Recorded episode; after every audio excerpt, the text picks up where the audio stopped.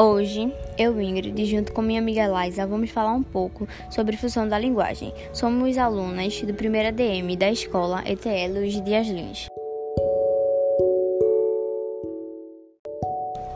Bom, a função da linguagem é composta pelo emissor, que é aquele que envia a mensagem, pelo receptor, que é aquele que recebe a mensagem, pela própria mensagem, que é a informação que vamos passar, pelo canal de comunicação, que é o meio pelo qual a mensagem é transmitida, pelo código.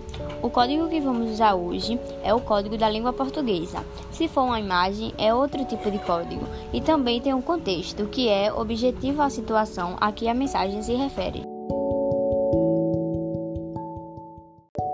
Agora eu vou ler um poema de Álvaro de Campos. Mas eu, em cuja alma se refletem as forças todas do universo, em cuja reflexão emotiva e sacudida, minuto a minuto, emoção a emoção, coisas antagônicas e absurdas se sucedem. Eu, o foco inútil de todas as realidades, eu, o fantasma nascido de todas as sensações, eu, o abstrato, eu, o projetado no ecrã.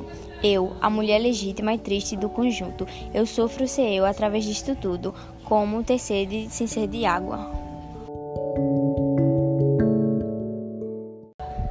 E agora, para encerrar, vamos ver qual é a função que está inserida neste poema. Bom, como podemos ver, nesse poema está inserida a função emotiva, que tem o objetivo de trazer informação com ênfase no emissor.